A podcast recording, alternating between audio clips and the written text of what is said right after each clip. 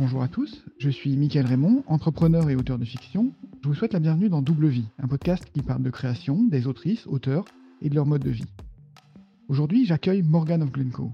Morgan a un parcours à la fois impressionnant et très intrigant, qui à lui seul est une invitation au rêve et au voyage. Morgan est musicienne et autrice, harpiste celtique, chanteuse, poète, écrivaine. Elle aborde son art, ses arts, sous différents angles. Elle est à sa façon l'incarnation de la double vie. Bonjour Morgane, bienvenue. Bonjour. Mais je, suis, ravi de te recevoir parce que tu as un parcours euh, qui est complètement atypique, donc tu vas pouvoir nous en dire plus et puis nous, nous, raconter euh, tout ça. Donc euh, voilà, j'ai parlé de tes, arts, donc tu as, tu, tu, as de multiples multifacettes. Je crois que tu as commencé par la, par la musique. Ouais, en fait, alors en fait, c'est un peu, c'est un peu, si on veut prendre le tout premier art que j'ai pratiqué, c'est effectivement la musique, euh, particulièrement le chant et le conte, que j'ai à peu près commencé en même temps en fait. Voilà, parce que bah, je, viens de Bretagne où il y a une très forte, enfin précisément, je viens de Brocéliande en Bretagne où il y a une très forte tradition de conte. Lol, c'est rien de le dire. donc, euh, donc les deux premiers arts que j'ai pratiqués, c'est le, c'est le chant et le conte. D'accord. Et le, donc le conte, c'est, c'est intéressant. Tu dis il y a une tradition de conte. Il y a des comment dire, des écoles, vous apprenez euh, jeune, vous êtes formé au conte, vous, racontez des histoires? Euh, non, mais on, en, fait, on on n'apprend pas. Il n'y a pas genre de formation de, conteur euh, ou de conteuse, genre après il va y avoir un joli diplôme ou quoi. Par contre, c'est vraiment une, tradition qui est très forte au quotidien en fait. C'est-à-dire que moi j'ai toujours été entouré par des conteurs et des conteuses, aller à des spectacles de contes, aller à des contés, ce qu'on appelle des contés ou des racontés, c'est totalement normal en fait. C'était totalement normal dans, mon, dans ma vie d'enfant. Euh, d'ailleurs, pas que de contes celtes. Hein. Il y avait, euh, je me rappelle d'un de, Africain, un, griot africain, un vrai griot africain, qui était venu nous faire des contes quand, euh, quand j'étais très très jeune. Et ça m'avait beaucoup marqué parce que justement, il avait un, Ngoni, la, les mini harpes justement de griot africain, et, il nous racontait. Donc voilà, en fait, euh, c'est vrai que j'ai grandi dans une tradition de, de contes et de chants, en fait, euh, beaucoup donc de grandes transmissions orales, et c'est par là que j'ai commencé en fait. Mmh ok, donc on retrouve cette, euh, ce goût aussi du, du, du, spectacle et de l'échange en fait, c'est ça qui caractérise un petit peu quand même. Ouais, bah, c'est vrai que je compte toujours, hein, je compte toujours, mmh. je suis toujours conteuse, plus occasionnellement, mais je compte, je compte toujours, en particulier, bah, toujours pour les enfants d'ailleurs, plus que pour les adultes. Et je chante toujours, effectivement. Ça pour tout le monde. Sur la musique, donc tu as commencé par le, le chant et après tu, t'es, tu as joué de la harpe. Harpe, euh, euh, oui, j'ai fait de la guitare au milieu. J'ai fait six ans de guitare au milieu ah euh, et, et harpe celtique. Donc vraiment, par contre, harpe celtique. Je tiens à le préciser parce qu'on me demande des fois, je ne joue pas du tout de harpe classique et ça n'est pas le même instrument que la harpe celtique. Il y a des gens qui jouent des deux avec une technique différente sur chaque instrument, c'est très cool. Mais voilà, moi je joue que de la harpe celtique. D'accord. Alors, qu'est-ce que, quelle est la différence entre une harpe classique et une harpe celtique que c'est pas le même instrument. Euh, non, mais pour de vrai. Non, non, c'est pas le même instrument. En fait, la, la... ça s'appelle harpe et ça appartient. En fait, les harpes, c'est une famille d'instruments. Il y en a une trentaine différentes dans le monde de harpes. Et en fait, chacune a sa propre technique, a sa propre lutherie, sa propre histoire aussi. Donc, d'où le fait qu'une harpe celtique n'est pas une harpe classique parce que c'est pas le même instrument. Principalement, en fait, euh, l'harpe celtique, c'est un instrument de taille relativement, on va dire, modeste, 1m30, 1m40 max de haut, qui compte en général entre 26 et 40 cordes. Et 40 cordes, c'est déjà une très très grosse celtique, hein, c'est oulalalala. là Une, une harpe celtique très lourde, elle va peser 15 kilos. Mmh une harpe classique légère va en peser 30. Donc voilà, on n'est pas, il n'y a pas le même nombre de cordes, la tension n'est pas la même, la technique de jeu n'est pas la même, le répertoire n'est pas le même c'est pas le même instrument quoi. ok, ok, c'est clair. Mais, euh, non, c'est vrai qu'en fait on peut. Voilà. Et là, il y a beaucoup de gens, enfin hors Bretagne. En Bretagne, les gens ont l'image de l'harpe celtique dans la tête quand on leur dit harpe, mais en hors de, Bretagne, dans, le, reste de la France, c'est vrai que les gens ont l'image d'une harpe classique et l'harpe celtique, c'est pas du tout le même instrument en fait. Ok, ok, bah, très bien, merci. Voilà. Donc c'est important à préciser parce que ça. Bah oui, bien sûr, oui. Parce que ça ça détermine le style de musique et voilà, Oui, oui, ça ça se joue en fait, ça se joue pas pareil, ça s'apprend pas pareil et la population qui la joue n'est pas la même et la population qui l'écoute n'est pas la même et ce qu'on fait avec, c'est pas la même chose non plus. Ce qui commence à faire beaucoup à la fin. Un monde à part. C'est ça.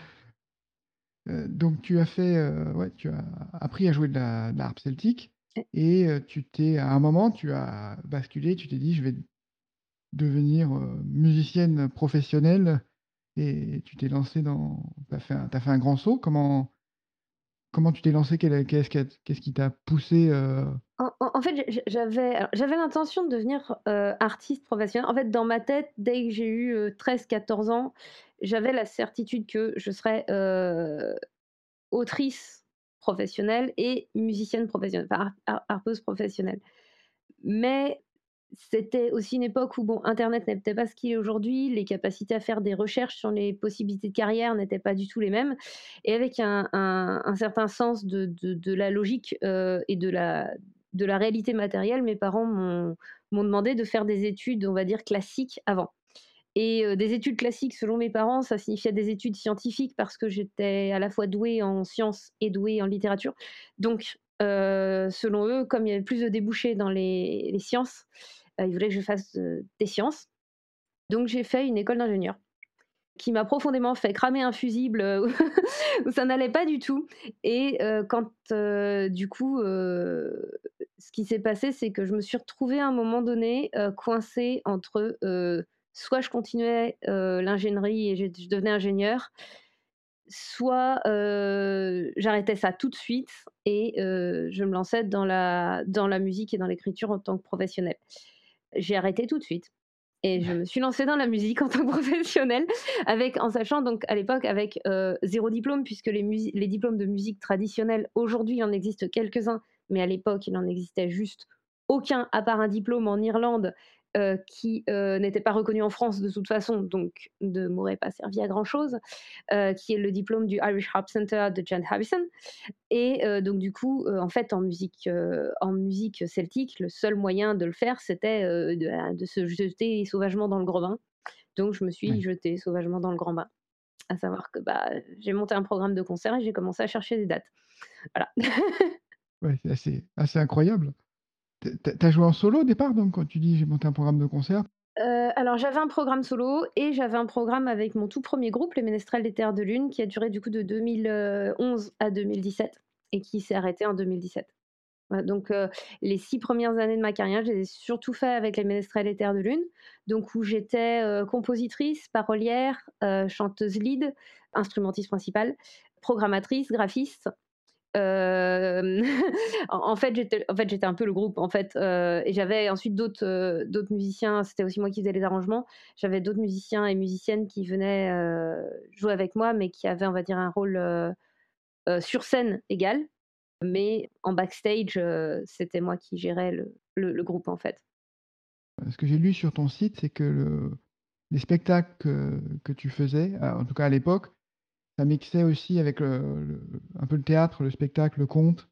Ouais, en fait, c'est ça, c'était en fait, les Ménestrels des Terres de Lune racontaient, heu, l'histoire des en fait, les les instrumentistes, on incarnait en même temps des personnages et en fait, on on jouait les scènes en fait, les chansons et et le et les entre-deux, en fait, menaient un fil rouge qui racontait, heu, du coup, leur, heu en fait, le pitch de base, c'était, heu, les Ménestrels des Terres de Lune sont des créatures féeriques à qui on a volé leur robe de fée puisque dans beaucoup de mythes celtes et de mythes d'ailleurs à travers le monde entier, il y a ce mythe de la peau féerique, de la robe, heu, féerique qui permet de passer à un autre état. Donc on l'a par exemple dans le lait de Bisclaveret, de Marie de France, dans toutes les le mythe de la Selkie, heu, dans le mythe de la robe de plume aussi, heu, dans certaines légendes, que ce soit en Asie et ironiquement en Afrique en Amérique du Sud. Enfin, il y a énormément de ce mythe de du change-peau, en fait et donc là, nos nos nos fées s'étaient fait, ben, c'é c'était ultra, pragmatique. Elles s'étaient enivrées, en fait, pendant une fête et elles se faisaient piquer leur robe de de fée et donc en fait, tout tout tout le le jeu de de ces spectacles, en fait, à chaque épisode, c'était qu'elles cherchaient leur peau, en fait. Elles cherchaient le voleur de peau pour qu'il leur rende leur peau. Voilà. Tu t'es inspirée pour ces spectacles aussi totalement de la culture, heu, celte, enfin voilà, tu avais la musique, heu, celtique, tu avais, heu et les les les contes, les légendes, heu heu, celtique aussi. Oui, oui, oui, oui, c'est vraiment, oui. Avec moi, c'est un peu en général, ça, c'est la base et après on fait des choses dessus. Non, non, mais très bien, très bien. Les je dis ça comme ça, mais les deux albums, du coup, qui sont sortis avec les Ménestrels sont toujours disponibles. D'ailleurs, il y en a un en écoute gratos sur ma chaîne YouTube. Sinon, ils sont sur Deezer et Spotify, Mmh, oui, je les ai trouvés. Dans la tradition du conte, je crois que tu as tu as travaillé avec un conteur qui qui s'appelle Claude Mastre? Oui, ouais, ouais. Alors j'ai travaillé, ouais, avec sur le spectacle Tristan, Iseult et cetera, qui est un très beau spectacle, qu'on ne donnera plus pour, plein de raisons, en particulier, ben, Claude Mastre a 81 ans, hein, Ah oui. donc heu Mmh. la scène, on a commencé à se calmer, mais on a aussi fait un album de ce spectacle. Claude a deux deux albums de ses spectacles, celui-là et celui sur, l'enfer de Dante. C'est un conteur qui fait beaucoup dans le, dans la matière écrite médiévale, qui est du coup, oui, donc Tristan Iseult et cetera est effectivement, la légende de Tristan Iseult, mais racontée du coup, harpe, chant, un peu de guitare aussi, conte et on avait bossé ensemble sur ce spectacle de 1 heure 15 qui est qui est très, très beau. Je vous conseille vraiment de l'écouter. Il est à la fois drôle, et et tire l'arme au possible à la fin. Bon, c'est Tristan Iseult, hein, s'attendez pas à ce que ça finisse bien, hein, De toutes les légendes médiévales, ça se finit mal. Enfin, je dois dire, c'est c'est assez, heu, comment dire? Émouvant, prenant de la manière dont tu parles des des contes parce que c'est vrai que, voilà, quand, heu, moi j'habite Paris, j'ai pas du tout cette tradition de conteur et cette tradition d'échange, on va dire humain, quoi, enfin de rencontre. J'ai l'impression quand tu en parles qu'un spectacle, c'est d'abord une rencontre, entre, le conteur, son public ou les artistes et donc c'est je trouve ça, ouais, super, intéressant, quoi. Je crois que la tradition du conte, c'est l'un des arts les plus les plus à la fois les plus anciens et les plus dépouillés. C'est-à-dire aujourd'hui, on peut faire des spectacles de contes avec des projections visuelles, de de de la musique derrière, de machin, mais en fait, finalement, hem, la seule chose qu'il faut pour conter, c'est, heu, un conteur ou une conteuse, une personne qui va transmettre une histoire et des gens pour l'écouter. Parce que s'il y a pas de gens pour l'écouter, ça ça sert pas à grand chose et c'est vrai que, comme j'ai dit, je je compte toujours en fait, heu, je compte toujours et heu, je je pense que c'est une, une tradition que qui ben, c'est quelque chose à à vivre effectivement. C'est un moyen vraiment de vivre l'histoire qui est ultra dépouillé et en même temps ultra ultra puissant en fait, justement de par cet aspect, heu, il y a rien entre nous et l'histoire en fait. Magnifique. On va parler un peu aussi de ce que tu as fait dans l'imaginaire parce que tu es tu es autrice donc heu, tu as écrit et publié des romans donc heu, comment tu as commencé à écrire? Tu disais que tu savais dès dès 13 ans que tu voulais, à la fois être musicienne et autrice. Comment tu as commencé à écrire? Ça faisait partie du conte? C'était le prolongement aussi? En fait, oui, c'était le en fait, c'était le prolongement du conte. Heu, au début, je comptais surtout pour mon petit frère, en fait, hein, tout bêtement, quand j'étais tout enfant, heu, voilà. Je comptais beaucoup pour mon petit frère, qui j'ai su en fait, j'ai appris à lire, puis à écrire et en fait, heu, bah, écrire, ça s'est imposé naturellement comme effectivement, comme prolongement du conte.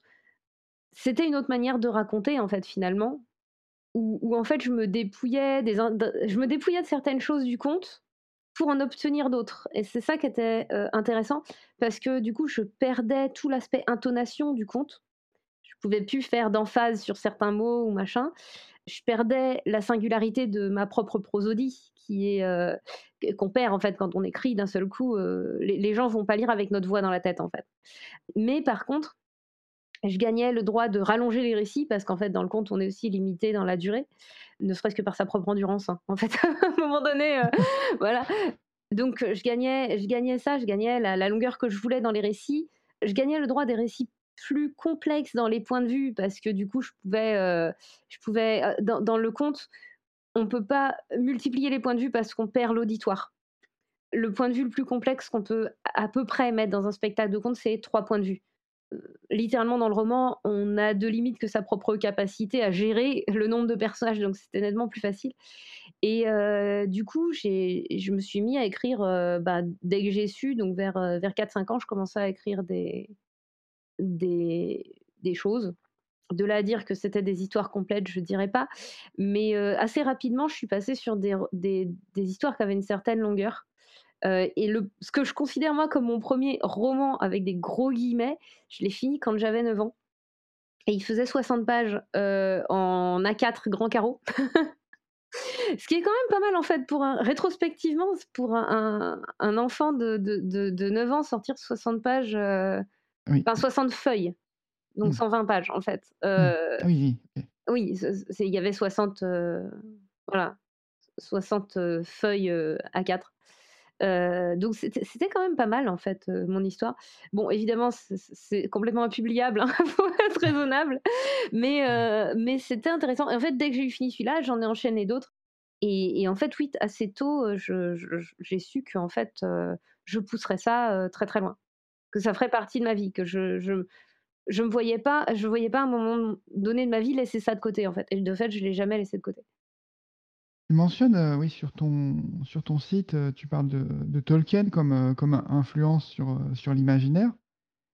est-ce qu'il y a un lien, un lien celtique avec Tolkien? Est-ce qu'il y a un rapport? c'est un, ouais, c'est un conte aussi, non? C'est comment tu le, comment tu vois ton rapport? Est-ce que je peux détruire sauvagement un très gros mythe au bazooka? Vas-y, vas-y. Tolkien n'appréciait pas du tout les Celtes. Ah! Il le dit à plusieurs reprises que pour lui, c'est pas un peuple intéressant. Et il y a un certain nombre de raisons à ça, à savoir que Tolkien est un gros fanatique de linguistique et que les Celtes est un peuple qui n'écrit pas, donc dont la langue a été complètement perdue. Quand lui, son premier intérêt, c'est la langue, forcément, voilà. Donc en fait, et en l'état des connaissances dans les années 1950, en l'état des connaissances sur les Celtes, je peux tout à fait comprendre que c'était un peuple qui ne l'intéressait pas parce que de fait, les grandes découvertes sur les Celtes, on les a faites dans les 10-15 dernières années, là. Mmh Vraiment, en fait, euh, au-delà des années 2000. Donc, parce qu'enfin, on a trouvé, on a retrouvé plusieurs grands sites, dont le site de la princesse de Vix, euh, d'autres sites en Écosse et tout, qui nous ont. Et puis, euh, bah, les technologies en fait ont évolué et ont permis l'analyse d'un tas de, documents archéologiques, mais dans le sens d'objets archéologiques qu'on avait, mmh. qui en fait avant nous étaient complètement inaccessibles. Et donc Tolkien n'a jamais considéré les Celtes comme un peuple super intéressant et il se basait beaucoup plus sur les mythes scandinaves qui paradoxalement ne m'intéressent pas spécialement. En revanche, euh, Tolkien, j'aime, j'adore toutes les degrés symboliques qu'il fait. J'adore le fait que qu'il l'assume ou non, son texte est profondément féministe pour l'époque dans laquelle il a été écrit. Euh, j'adore le fait qu'il il arrive à faire des personnages qui sont très profonds, qui, qui, sont très réels, en fait, très réalistes. Et puis, à l'époque, bah, il y avait aussi, en fait, tout simplement Éowyn. Et Éowyn est l'un des tout premiers personnages qui m'a donné le droit d'être, moi aussi, héros de l'histoire, en fait, enfin, héroïne de l'histoire. Mmh Parce que, bah, faut voir que, oui, dans les années 90, les personnages féminins, voilà. Et comme tout le monde essayait de m'expliquer que j'étais une fille et que j'avais pas le droit de m'identifier à des personnages masculins, bah, au bout d'un moment, voir un personnage féminin qui bottait des culs, bah, ça faisait du bien en fait. C'était avant Buffy. Hein. Il y avait que Lady Oscar à l'époque. Voilà. Buffy et Lady Oscar. C'est arrivé plus tard. Et donc, ouais, Tolkien fait partie de la culture un peu, un peu geek. Tu parlais du, du, de, ton, de ton lien au, au conte. Est-ce que tu as t'es intéressé aux jeux de rôle? Est-ce que tu as animé des jeux de rôle? Est-ce que Alors, je suis une grande rôliste, une grande géaniste devant l'éternel, au point que sur ma chaîne Twitch, il y a des actual plays de JDR. Ah, voilà Genre qu'on en, on en a fait un la semaine dernière. J'ai actuellement plusieurs campagnes de JDR en cours. Je suis une très grosse rôliste, oui. C'est arrivé plus tard dans ma vie, ceci dit, par manque de gens avec qui jouer de gens s'intéressant au. Voilà, enfant, euh, le jeu de rôle n'était pas, bah, encore une fois, années 90, euh, France et assigné fille, euh, ce qui fait que j'avais peu accès à ces cercles-là. Euh, mais dès que j'y ai eu accès, euh, oui, j'ai sauté les, deux pieds dedans allègrement et, encore aujourd'hui, c'est mon loisir préféré en fait. Mmh bon, ok, mon boulot, c'est de jouer de la musique et d'écrire des histoires, ce qui est quand même vachement cool. Mais mon loisir préféré en tant que loisir pur, c'est le, le, JDR. Et je vais même rajouter quelque chose de très, très infamous pour une autrice je préfère être joueuse à MJ. Il y a plein de gens qui me disent Ah, mais tu dois être super en MJ, du coup, conteuse, autrice, ah, Et je suis là, oui, mais je préfère jouer. je préfère jouer, donc euh, s'il vous plaît, ne me demandez pas d'organiser des GN, euh, je préfère les jouer. Et je peux masteriser des, des one-shots de JDR, mais du coup, je masterise rarement des campagnes parce que je préfère jouer. Et donc quand tu joues sur, sur Twitch, tu c'est à distance, ou vous êtes dans la même pièce, Non, non, on est dans la même pièce. là, on est sur un actual play, sur un JDR, post alors c'est du post-cyberpunk techniquement, qui s'appelle Eternite et donc en fait, on on joue dans une ville immense qui s'appelle la Mégalopole, dans un monde complètement ravagé, par, deux apocalypses successives et où l'humain a eu le temps de faire un foin pas possible avec le, le, climat, la planète et tout machin. Et nos persos essayent de survivre globalement, n'est pas toujours gagné. Mais là, tu en parles. Ça réveille des souvenirs et donc ça me donne envie de jouer au jeu de rôle. Mais... Il faut jouer au JDR. C'est bien le JDR. ok, bah c'est ouais, je vais, je vais y réfléchir. Alors après, tu en parles de, on va parler un peu de tes romans parce que il y a une, il y a un peu une aventure autour de ça. Tu as commencé en, Alors, tu as ton premier roman à 9 ans, mais tu as commencé aussi avec le premier que tu as publié, es auto-édité, si... je ne me trompe pas? En, fait, j'ai eu des, mésaventures phénoménales avec l'édition. non, j'ai vraiment eu des grosses mésaventures. En fait, alors j'ai failli être publié une première fois quand j'avais 20 ans avec un bouquin que j'avais fini un an et demi plus tôt, qui était de la bitlite. Voilà, parce que, parce que j'avais eu envie de m'amuser, parce que j'aime bien m'amuser. J'avais eu, eu, envie de m'amuser, j'avais écrit un bouquin de bitlite, en fait, que j'avais présenté à une maison d'édition qui m'a dit oui. Donc j'ai commencé les boulots de correction qui m'avaient demandé, le contrat était envoyé. Et il y a eu un problème avec la maison d'édition, je n'ai jamais bien compris quoi, mais toujours est-il que la maison d'édition s'est cassé la figure et c'est arrêté du jour au lendemain. On n'a pas compris comment, pourquoi, que, qu'est-ce. Et donc du coup, ben, ben, ce bouquin-là s'est retrouvé, voilà, le, bec dans l'eau sur, sur, sur une édition où, j'avais le oui en fait, j'avais le oui, j'avais j'avais négocié les termes du contrat, j'avais tout ça. Et ça m'a, ça casse les jambes en fait quand ça arrive, tu vois, ce genre de truc. Ça, d'un coup, t'es là, t'es ah, ok, bon, qu'est-ce que je fais? Donc, ce que j'ai fait, c'est que bah, j'ai commencé à bosser sur La Dernière Geste, le bouquin aujourd'hui publié, en me disant bah, que ça marche ou que ça marche pas, parce qu'en fait, on m'a toujours conseillé, commence par un one-shot, et c'est un très bon conseil, commence par un bouquin qui est un tome fini en lui-même, par une histoire finie, euh, pas par un premier tome de quelque chose. Euh, ne faites absolument pas ce que j'ai fait moi pour être publié. J'ai fait tout ce qu'il fallait pas. J'ai fait le mode d'emploi de tout ce qu'il fallait pas. Euh, donc ensuite, du coup, j'ai fini le tome 1 de la dernière geste et je me suis dit, bon, ben, on va lui chercher un éditeur. Et je, je me suis pris un autre nom, enfin cette fois non, je me suis pris un nom, un nom ferme, de la part d'un éditeur euh, avec qui j'étais allée assez loin, puisque j'étais vraiment allée euh, jusqu'à la défense au comité de lecture et j'étais allée jusqu'au rendez-vous avec le, le, directeur de la maison euh, d'édition. Et finalement, ça a été un nom. Et du coup, il y a ce petit côté où en fait, j'en ai eu marre d'attendre, c'est très mal. Et du coup, j'ai, sous l'impulsion du coup de Hélène Brick Kéridouane, qui du coup avec qui je travaillais à l'époque sur voilà, notamment sur l'écurie littéraire, qui était un de ses projets à elle. Elle m'a dit, bah écoute, je vais t'aider et on va, on va l'auto-publier. Donc je l'ai auto-publié avec son aide. Et ben, en attendant, j'ai quand même continué à chercher des éditeurs.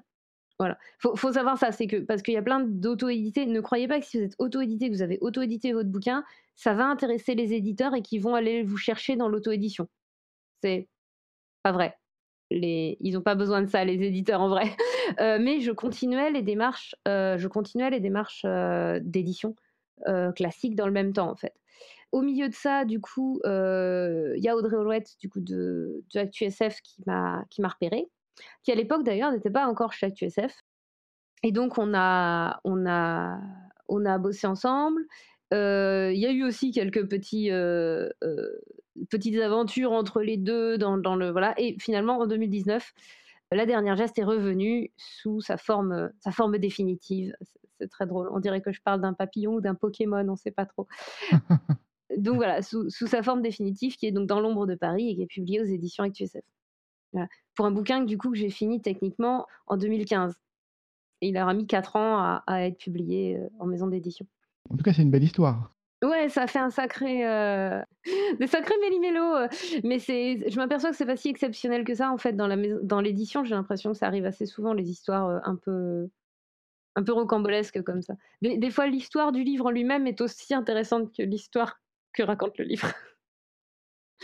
Je crois que ça a changé de titre d'ailleurs, heu, c'était Si loin du soleil. C'est ça. C'était Si loin du soleil, c'est devenu Dans l'ombre de Paris. Non, non. Je je suis pas très douée pour les pour les titres, de romans. Ils ont tendance à ressembler beaucoup trop à des titres de chansons. Ouais, mais je préfère le nouveau titre. Oui, non, mais c'est ce que et c'est tout à fait normal, heu, parce qu'il est beaucoup plus il est en fait, Si loin du soleil est un très bon titre de chanson. C'est ce que m'avait dit Audrey, d'ailleurs. C'est un très bon titre de chanson. je je trouve plus souvent des titres de chansons que des titres de romans, OK? C'est plus rapide d'écrire une chanson que d'écrire un roman. Alors c'est c'est je suis un peu ennuyé parce que ce tout ce qu'on lit sur ce sur ce sur ce roman, c'est que c'est une histoire incroyable avec des personnages incroyables, mais racontables. C'est totalement vrai. Donc je ne sais pas comment poser des questions. In incroyable, je sais pas, en fait, mais qu'elle est impossible à résumer totalement. C'est c'est impossible à en fait, c'est si on veut la résumer, le résumé est nul. Oui, oui, voilà, c'est ça. C'est ce que j'ai compris. C'est ça. Si on veut la résumer, le résumé, il y a pas moyen, il est pourri. C'est, et quand on la lit, c'est bien, d'accord et d'ailleurs, c'est alors pour l'anecdote, c'est, heu, pour ça que Audrey en fait, c'est c'est aussi l'une des raisons pour lesquelles il a été auto-publié. Parce que j'ai envoyé mon bouquin en février à Audrey et le synopsis lui donnait tellement pas envie qu'elle s'est dit: «Oui, bah, je le lirai quand j'aurai le temps» et en fait, c'est quand il a été auto-édité et qu'elle a commencé à voir, heu, popper des commentaires qui complètement dithyrambiques, elle s'est dit: «Mais j'ai ce truc-là dans ma pile à lire, en fait» et du coup, elle l'a ressorti de la pile à lire et elle l'a lu, heu, en se disant finalement et en fait, une fois qu'elle l'a lu, elle m'a fait: «Non mais en fait, le bouquin, il est génial, mais par contre, ton synopsis, il est nul». «Oui, je sais». Voilà, donc c'est la blague. Dans l'ombre de Paris, heu, La dernière geste, de façon générale, est une histoire, heu, absolument impossible à résumer correctement. Voilà, je suis Il y a des désolée. compo il y a des composants quand même. Il y a on parle d'Uchronie, on parle de de steampunk. Je sais même pas si ça si ça s'applique ou si c'est pour, heu, pour rattacher à quelque chose de de connu en fait, de et de porteur, mais voilà, on parle, il y a il y a des influences culturelles, heu et donc le personnage principal vient du Japon. Oui. Pourquoi le Japon, quoi? C'est très loin de de l'Irlande. Oui. Heu, hem, heu, oui, mais mais l'influence celtique, on la sent quand on lit le bouquin, mais même quand j'essaye de résumer les influences, ça marche pas, en fait. Ce livre ne veut pas être résumé, OK? Il ne veut pas. Je crois qu'il Il ne se veut rebelle, ouais. voilà, c'est un livre rebelle, il veut pas être résumé. Il veut pas être, il ouais, c'est ça, il veut pas être résumé, en fait, en quoi en quoi que que ce soit. Même quand j'essaye de lui donner un genre, de de dire ça rentre dans quelle case, en fait, c'est terriblement ça ne rentre pas. Il ne rentre il il veut pas. Voilà. Parce qu'en fait, techniquement, c'est une uchronie dystopique. Déjà déjà, voilà, c'est une uchronie dystopique de fantasy moderne, steampunk, vaguement. Alors il y a des gens, ils m'ont dit: «C'est arcane punk, heu, avec du hope punk dedans». Bon, alors punk, ça a l'air d'aller. Non mais je ne sais pas, c'est impossible je voilà, même quand il faut lui donner un genre, ça ne case pas. Ça ne case pas, ça ça ne case pas. Et co comment tu en es arrivé à à ça? Parce que du coup, ça a l'air d'être un cocktail complètement, heu, complètement détonnant. Est-ce que tu as mélangé plein d'idées, plein d'inspirations? Comment comment tu comment tu es arrivé, heu, sur ce chemin chemin-là, en fait? En fait, ça alors ça s'est fait alors je vais dire un truc un peu chelou, mais ça s'est fait au moment où j'ai arrêté, moi, de cesser de rentrer dans les cases et de dire: «Et ben, en fait, de toute façon, Morgane, tu sais pas rentrer dans les cases. Je sais pas rentrer dans les cases. Je sais je profondément, j'y arrive pas». Donc du coup, en fait, ce que j'ai dit, c'est: «Ben, au lieu d'essayer de rentrer dans une case, tu vas écrire l'histoire que tu as envie d'écrire avec tout ce que tu es». Tout sans faire alors c'est l'équilibre un peu bizarre, c'est que, heu, j'ai écrit ça avec tout ce que je suis, sans mettre tout ce que je voulais mettre, mais en mettant tout ce qui était cohérent à mettre. En fait, c'est-à-dire que j'ai pas fait Le gâteau 100 fois bon. Le gâteau 100 fois bon est la le livre de préféré d'Estelle Faye pour, heu, en matière de méthodologie narrative, en expliquant qu'il ne faut jamais faire un gâteau 100 fois bon, heu, en littérature et c'est et ça qui, en fait, qui était un peu le défi, c'est que en dépit de tout ce qu'on vient de dire, que ça rentre pas dans les cases, qu'il y a pas, voilà, c'est pas un gâteau 100 fois bon. C'est un truc qui est qui est cohérent de bout en bout et qui est logique de bout en bout. Mais ce que j'ai voulu faire, c'est de dire le monde est grand. Je vais accepter l'idée que ce monde est immense et que dedans j'ai une petite histoire à raconter. Ce monde est très grand. Le monde, de la dernière geste est, est juste et immense immense au point d'avoir des cultures qui s'entrechoquent sauvagement, euh, immense au point euh, que, ben oui, quand il faut le traverser, euh, ça se compte en mois, voire en années, immense au point qu'il y a des langues et que quand un personnage ne comprend pas une langue et qu'on est du point de vue de ce personnage, eh bien le personnage ne comprend pas voilà, l'univers ne parle pas anglais euh, et du coup, enfin, ce, ce trope là de, tout le monde parle anglais dans l'univers, bah là, ça n'est pas le cas. Euh, clairement, il y a des fois, les personnages, il est largué, il comprend pas ce qui se dit en face de lui parce que c'est dans une langue qui parle pas. Et tant pis si le lecteur il est largué parce que c'est dans une langue qui parle pas, parce que c'est aussi un parti pris. C'est tu comprends pas, bah c'est pas grave en fait. Et voilà, en fait, c'est cette espèce de, de truc de dire ce monde est immense et dedans il y a une toute petite histoire à raconter. Enfin, toute petite pas si petite dans la mesure où l'héroïne est une princesse quand même, euh, donc euh, forcément avec des enjeux politiques derrière et tout, mais, euh, mais toute petite par rapport à la taille du monde. Bah, c'est quand même super alléchant malgré tout, malgré le fait que ça soit un, racontable. Donc... C'est irrésumable. Heureusement que c'est pas un racontable, sinon j'aurais dû un problème. Oui, oui, voilà. C'est un, résumable. Mais tout à l'heure, oui, je suis tombé sur quelqu'un qui disait, voilà, bon, je, je, parle du, je parle de, de, l'histoire, c'est vraiment extrêmement intéressant, mais voilà, je vous l'explique, mais ça a l'air nul comme ça parce que j'ai pas le, talent de, de Morgane pour le raconter, quoi. Je pense que c'est à ce stade, hein, c'est pas une question de talent, hein, c'est juste que moi non plus, j'arrive pas à la résumer, personne n'arrive à la résumer, donc, euh, donc euh, voilà. Et donc, donc, tu as fait ce tome 1 qui a, qui a eu un prix, euh, prix Elbakin Ouais, on a, techniquement, il en a eu trois. Il a aussi eu le prix Vampire et Sorcière et le bouc d'argent du Grand Petit Prix. Ok. Et l'ensemble de la saga a aussi été en, première et deuxième sélection du Grand Prix de l'Imaginaire. Beau succès pour, euh, pour ce premier roman publié. Ouais, ça fait, ça fait un petit, ouais, ça fait un petit palmarès. Euh. Mais c'est pareil. Encore une fois, ne faites pas ça. J'ai été publié avec un premier titre de, enfin, en premier roman avec un, un tome 1 de saga. Ne, faites pas ça en fait. Parce que si la saga, enfin, en fait, c'était quand, euh, quand Dans l'ombre de Paris a été republié aux éditions ActuSF, c'était vraiment un gros qui tout double pour moi. À savoir, si ça marchait, tant mieux. Si ça marchait pas, la dernière geste tombait direct aux oubliettes. Et on se contentait d'un éternel tome 1. Voilà, donc. Euh, Frustrant. Ah bah, pour moi, grosse frustration. Et pour pas mal de lecteurs aussi, et de lectrices. Mmh. Ben oui. Mais ceux qui ont aimé le premier tome euh, se retrouvent le bec dans l'eau. Le, truc, c'est que le, premier tome est une histoire qui peut se terminer là où elle se termine. C'est ça, enfin, c'est ça le, le truc, quoi. C'est que ça peut se terminer là. Donc, quel cas, c'est hyper déprimant. Mais ça peut se terminer là. Ce qui est incroyable aussi, quand euh, on regarde un peu, un peu ce que tu fais, qu'on commence à tirer les, tirer les, fils, c'est que tu as une communauté vraiment de, fans. Quoi. Tu, as, tu as créé une communauté autour de toi. Complètement incroyable. Alors, je ne l'ai pas fait exprès. Oui, oui, oui, j'imagine, mais Mais euh, oui, j'ai une Cell Community, c'est la communauté de la Cell Voilà. Euh, euh, alors officiellement, hein, le nom de la communauté en question, c'est la Cell Community, c'est eux qui se sont appelés comme ça. OK. C'est leur nom. Qui ont revendiqué ouais, qui ont revendiqué, Ouais.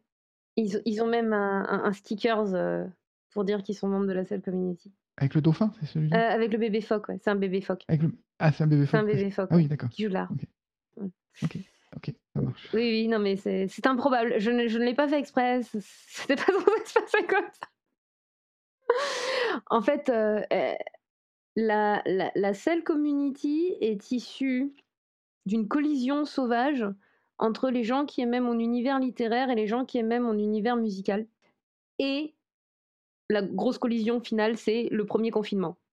Parce qu'en fait, au, début du premier confinement, avec le télétravail et tout, il y a plein de gens qui ont dit euh, «Ah, Mais comment vous faites pour télétravailler? Moi, j'y arrive pas, euh, j'arrive pas à m'organiser, j'arrive pas à m'y mettre, j'arrive pas, je suis chez moi, quoi. J'ai pas et, et du coup, moi, j'ai dit Bah oui, enfin, désolé, moi, je suis musicienne pro. Euh, ça fait 12 ans que tous les matins à 9h, c'est exercice de harpe. Mmh. Bon, bah, je vais poser une caméra, un micro et, et, et je vais mettre sur Twitch. Et en fait, tous les matins, je vais faire mes exercices de harpe et le deal c'est si moi je commence à bosser à 9h avec mes exercices de harpe, bah en fait vous vous connectez et vous vous mettez à bosser en même temps que moi. Et à un moment où en fait bah effectivement c'était un peu le bazar pour tout le monde. Euh, au début il y avait mes potes assez rapidement, il y a eu du coup les fans de ma musique qui du coup ont rappliqué parce que du coup je jouais de la musique. Et puis en fait assez rapidement il y a les fans de, de la dernière geste qui ont débarqué aussi euh, en découvrant que je faisais ça. Et donc du coup euh, ça a fait assez rapidement tout le monde s'est retrouvé là le matin et c'était euh, en fait les gens ont commencé à se rencontrer entre eux, à se parler entre eux sur le chat Twitch et tout. Et au moment où justement ben il y avait beaucoup de gens qui étaient complètement seuls, bah, ça refait du lien social. C'était littéralement, c'est une machine à café en fait. la machine à café au boulot, là où tout le monde vient et cause, quoi. Et bah là, la même, mais sur Twitch, quoi. Et donc, du coup, bah, au bout d'un moment, ils m'ont demandé de créer un Discord. Alors, j'ai créé un Discord. Ils ont décidé de s'appeler la Cell Community. Alors, bah, ils sont devenus la Cell Community. Il y a eu plusieurs noms proposés. Hein. C'était assez rigolo. Et puis, euh, bah, au bout d'un moment, c'est Cell Community qui s'est imposé euh, pour tout le monde. Et puis, donc voilà, la Cell Community est la communauté la plus choupi cute de l'Internet, clairement. ils sont beaucoup trop mignons du coup, c'est à la fois des gens qui viennent pour ta musique et des gens qui viennent pour ton univers euh, romanesque qui se, rencontrent là, en fait.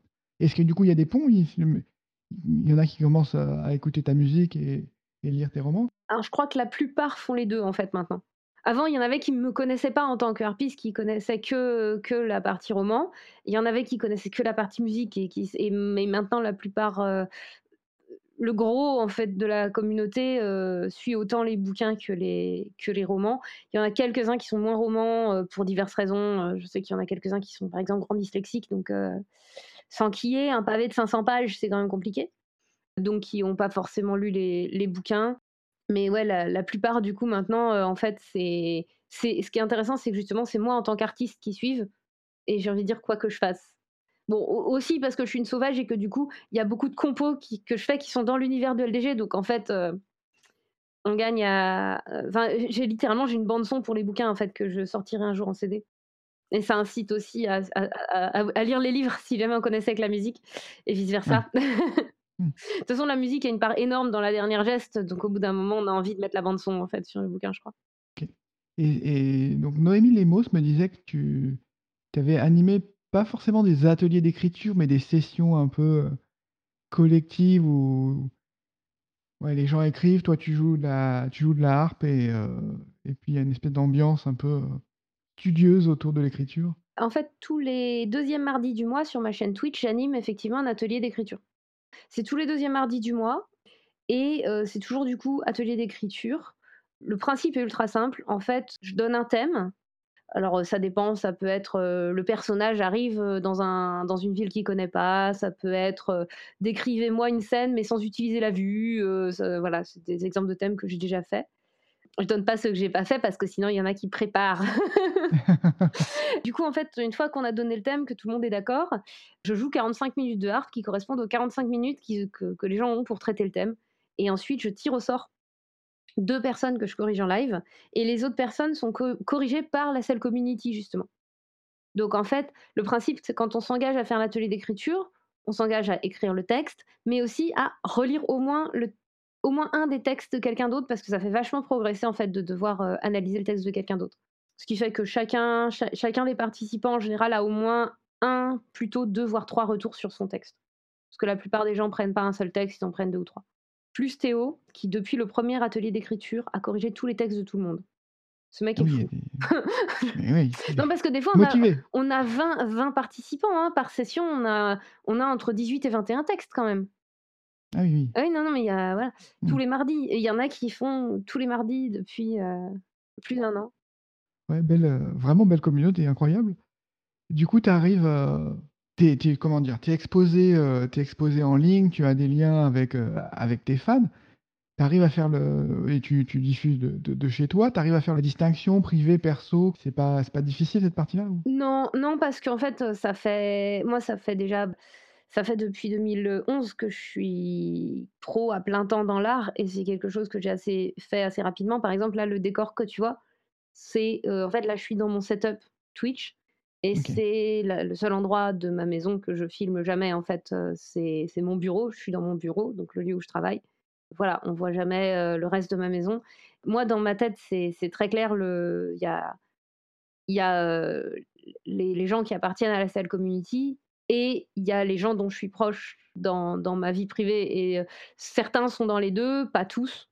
et je je fais une vraie distinction, moi, entre les 2. J'imagine que là, tu vas pouvoir reprendre, reprendre les concerts, reprendre ton activité, musicale, en en live? Oui, ouais, ouais, bah, là, je vais redonner des concerts effectivement, en présentiel et non plus en ligne. J'ai une saison d'été, qui est pas mal du tout d'ailleurs. Bah, j'ai l'agenda en entier sur mon lit sur, ma, sur mon mon site en fait, hein. J'ai une, heu, une quinzaine de concerts là dans l'été en public, plus plus quelques prestations privées parce que oui, je fais ça aussi.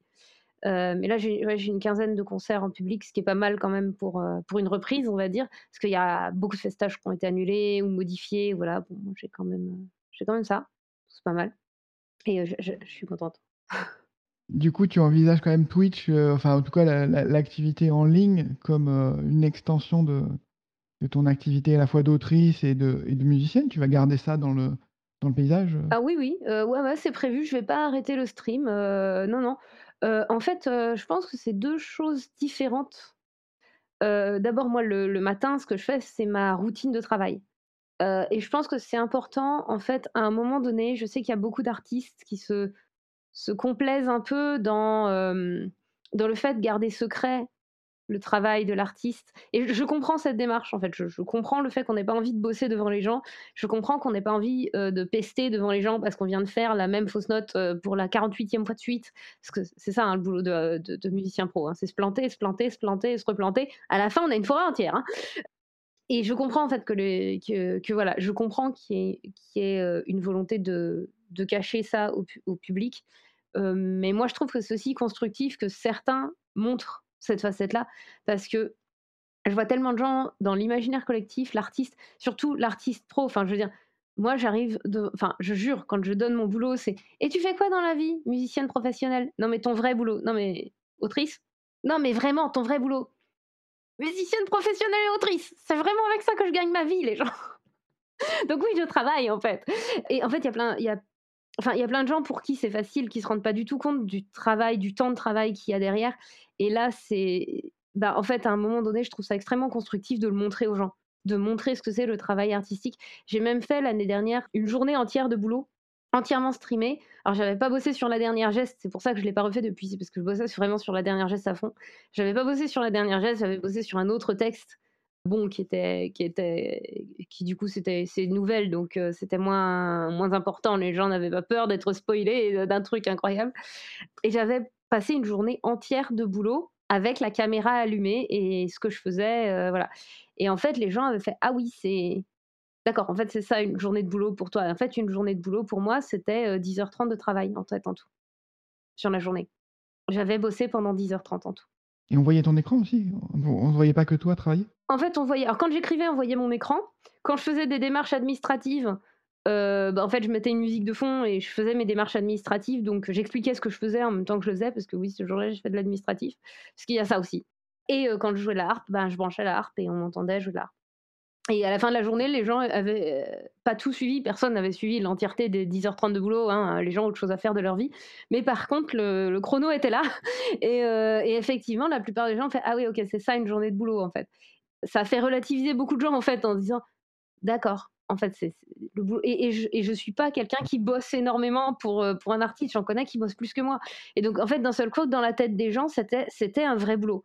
C'était un vrai boulot avec, tout ce que ça impliquait de boulot et du coup, je pense que ça fait du bien aussi aux gens, en fait, de de se confronter à d'autres réalités que la leur et de découvrir, en fait, l'envers du décor des choses qu'ils aiment. Parce qu'on vit dans un monde où l'art et la fiction ont un rôle qui est juste, mais énorme, en fait, dans nos vies et pour autant, c'est des milieux qui nous sont complètement hermétiques. On arrive paradoxalement, en fait, les gens qui s'intéressent à la comptabilité sont rares, mais tout le monde a beaucoup plus de facilité à s'imaginer la le quotidien d'un comptable que le quotidien d'un artiste pro. Alors que l'art, on en consomme, heu, littéralement, en fait, des quantités astronomiques chaque jour, quoi. La musique, elle est partout, la fiction, elle est partout, heu heu, les gens, le soir, ils se posent, la plupart, ils mettent des films ou des séries Netflix. Enfin, je veux dire, c'est, mmh, c'est partout et en même temps, c'est absolument pas le quotidien des gens qui font ça. Et donc du coup, voilà, ma démarche, c'est aussi de continuer à montrer ça. Il y a une consommation de plus en plus grande, ouais, de ces d'art, d'histoire, on est de plus en plus demandeurs, Bah oui et c'est super! C'est super parce que ça ça ça éveille l'imagination, ça entraîne l'altérité, l'empathie, enfin la capacité à gérer l'altérité, à gérer l'empathie, c'est top. C'est super, enfin, je suis absolument ravie de ça. Mais du coup, c'est aussi intéressant de voir encore une fois l'envers du décor, quoi. Et du coup, est-ce que tu penses que c'est un mode aussi, tu disais: «Je vis de je vis de musique, je vis de du travail de romancier». Est-ce que tu penses que ce cette manière de d'animer une communauté, d'avoir le soutien de ses de de ses fans, peut aussi être un moyen de de financer ton activité? Ou c'est vraiment là, c'est plus, juste pour la relation et montrer, montrer le l'envers du décor? Alors si je veux être totalement pragmatique, Twitch est une source de revenus, hein. OK. Voilà. Non, mais oui, en fait, à un moment donné, Twitch est une source de revenus et très sincèrement, si j'avais pas eu Twitch, pendant l'année 2020, je la faisais pas, en fait, clairement, hein, je voilà, je sais pas comment j'aurais fait. Donc c'est une activité en fait, c'est une activité à temps plein. Si je dois vraiment, donner, l'ensemble de mes boulots, j'en ai trois quoi. Je suis musicienne professionnelle, compositrice, artiste de scène. Je suis autrice professionnelle de romans et machin, en plus d'être autrice de chansons et de compos, hein. et je suis streameuse en fait. c'est récent pour moi d'être streameuse, ça fait un an que je, à peu près que j'estime que c'est vraiment un boulot de plus, mais ça fait ouais, ça fait partie de en fait de mes de mes boulots. En fait, c'est facile pour moi, c'est le moment où ça rentre dans mon bullet journal. Quand une activité rentre dans mes activités pro de bullet journal, eh ben, c'est que ça veut dire que je suis pro parce que je suis obligée d'y accorder un temps qui est un temps, qui est pas un temps de loisir, en fait. OK, mais c'est ouais, c'est super intéressant de voir qu'effectivement, bah, c'est une, ouais, ça ça devient un mode de un mode de financement de la création, artistique, quoi. En fait, c'est un vrai mode de financement et je personnellement, je suis hyper heureuse de ça, de voir qu'en fait les gens, ils sont pas juste justement je disais tout à l'heure qu'ils étaient consommateurs de fiction, mais en fait, c'est plus que ça les gens sont en train de découvrir qu'ils ont le droit d'être acteurs en fait des fictions qu'ils aiment. Et je pense que moi, c'est ce sur quoi j'ai misé. C'est sur le fait que de dire aux gens, mais vous avez le droit d'être actrice de, des, fictions que vous aimez, en fait, et, de l'art que vous aimez. Parce que, en fait, soyons clairs, hein, la musique celtique, c'est pas populaire. Hein. En fait, à un moment donné, si je veux être claire et honnête, la musique celtique, c'est pas populaire dans ma génération, c'est pas populaire du tout. D'ailleurs, ça m'a fait marrer parce qu'il y avait un, Canadien à un moment qui dit Ah, mais tu comprends pas, moi je suis de la contre-culture et j'adore ce que tu fais. Et j'étais là. Parce que pour toi, ce que je fais, c'est mainstream? Non, en fait, je demande. parce que j'en ai vraiment pas l'impression. j'en ai vraiment pas l'impression. Clairement, la, voilà, la, musique celtique le monde celtique en général, c'est pas ah non, c'est pas populaire. En fait, les, trucs scandinaves, par exemple, sont beaucoup plus à, la mode et beaucoup plus, beaucoup plus vendeurs que le, celtique. Mais justement, c'est aussi en fait donner aux gens le droit d'investir et de s'investir dans ce qu'ils aiment. En fait, j'estime qu'avec la Cell Community, c'est vraiment ça aussi, parce que du coup, bah, par exemple, là, on est le 22 juin, et ce soir, je fais une nuit de la harpe. Une nuit de la harpe, c'est littéralement un concert à la demande. C'est-à-dire qu'en fait, je me pose avec ma harpe, je mets une songlist avec le répertoire de tout ce que je sais jouer. Et Vogue la galère, c'est les gens qui choisissent que je joue. Et ça, c'est quelque chose qu'on n'imaginerait pas, par exemple, en concert classique. En plus, on ferait comment? Les gens, ils gueuleraient. Euh, il pourrait pas quoi euh, gueuler le plus fort possible le nom de la chanson que vous voulez, ça va pas fonctionner quoi dans un concert. Non, voilà, on peut pas faire ça dans un concert, mais on peut le faire sur Twitch et, et, on peut le faire de façon à ce que les gens ils aiment une chanson et ben ils vont ils vont faire la démarche de la demander et ils vont pas juste être assis sur leur chaise littéralement à dire oh l'artiste c'est beau ce qu'il fait. Ils vont être en mode je voudrais telle chanson et est-ce que toi qui es l'artiste tu pourrais la chanter quasiment pour moi en fait, hein, pour les autres aussi du coup parce que je sais pas qui demande quoi. Mais je trouve que ça, ça, ça, sort les gens de cette gangue de passivité dans laquelle on est beaucoup trop souvent ancré dans nos vies. Même j'ai envie de dire au niveau, tu vois bah là pareil on sort des régionales 67% d'abstention quasiment un truc comme mmh, ça. On n'est pas là pour, pour parler politique, donc je vais totalement m'en abstenir, mais ce que ça révèle, c'est qu'en fait, les gens ont pris l'habitude d'être passifs face au monde. Parce qu'on a, fait, on a l'impression d'avoir de prise sur rien. le monde se casse la gueule et on a de prix sur rien. Et, et en fait, voir les gens redevenir acteurs, au moins dans la culture, ça prouve que en fait, ce qu'ils ont envie et besoin de transmettre, eh ben, ils sont prêts à s'investir et à se battre et à sortir justement de, de cette gang de passivité pour donner une place à l'art qu'ils aiment et aux artistes qu'ils estiment. Et ça, euh, en fait, ça n'a pas de prix, en fait. C'est vraiment magnifique, en fait. Et la Cell Community est trop bien pour ça, donc cœur cœur sur eux.